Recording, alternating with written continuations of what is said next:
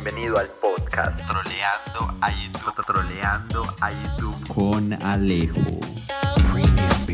Recuerda que nadie nos detendrá y es hora de tomar acción.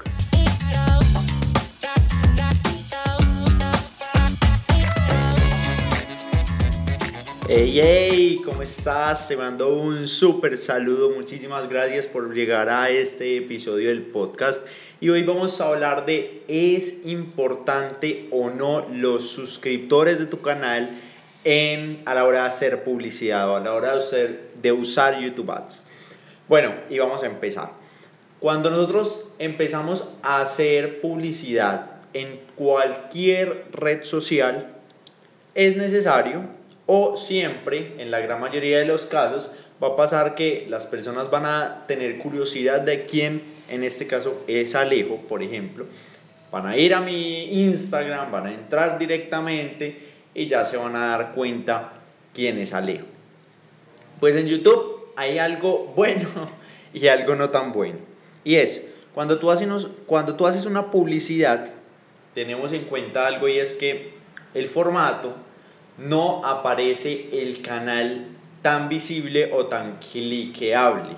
Es decir, la persona no va a ir como en Instagram hacemos normalmente que vamos al perfil directamente, sino que YouTube no le da relevancia a nuestro canal, sino que le da relevancia al call to action, a las fotos que le pongamos al banner y al video. Si nosotros tenemos un video relevante, un video impactante, claro está que alguna de las personas que tú impactes con tu publicidad, puede que te busquen en YouTube, se enteren de ti, pero lo importante no es tener suscriptores, es tener un contenido de valor, es tener un buen contenido. Porque si tú cuentas con un buen contenido, los suscriptores llegan solos, los suscriptores llegan sin absolutamente nada. Por ejemplo, hablábamos con Eric, un super afiliado, y él me decía, Alejo, empecé a crear eh, videos impactantes, empecé a saber cómo segmentar esos videos. Y nada, sin publicidad, todo de forma totalmente orgánica.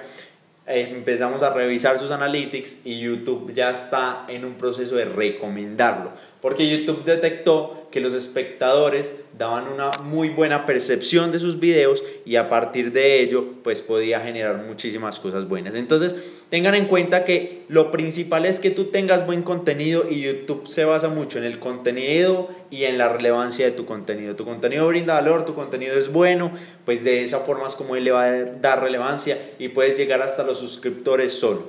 Y claro está, como te decía, puede que te googleen o que te busquen en Pero la idea es que tengas la presencia, no la audiencia, porque la audiencia llega sola.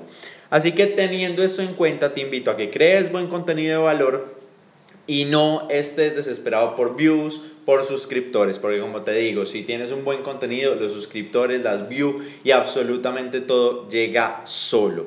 Así que teniendo en cuenta manos a la obra para que vayas a crear tus videos, planéalos, planifícalos y montalos a la plataforma.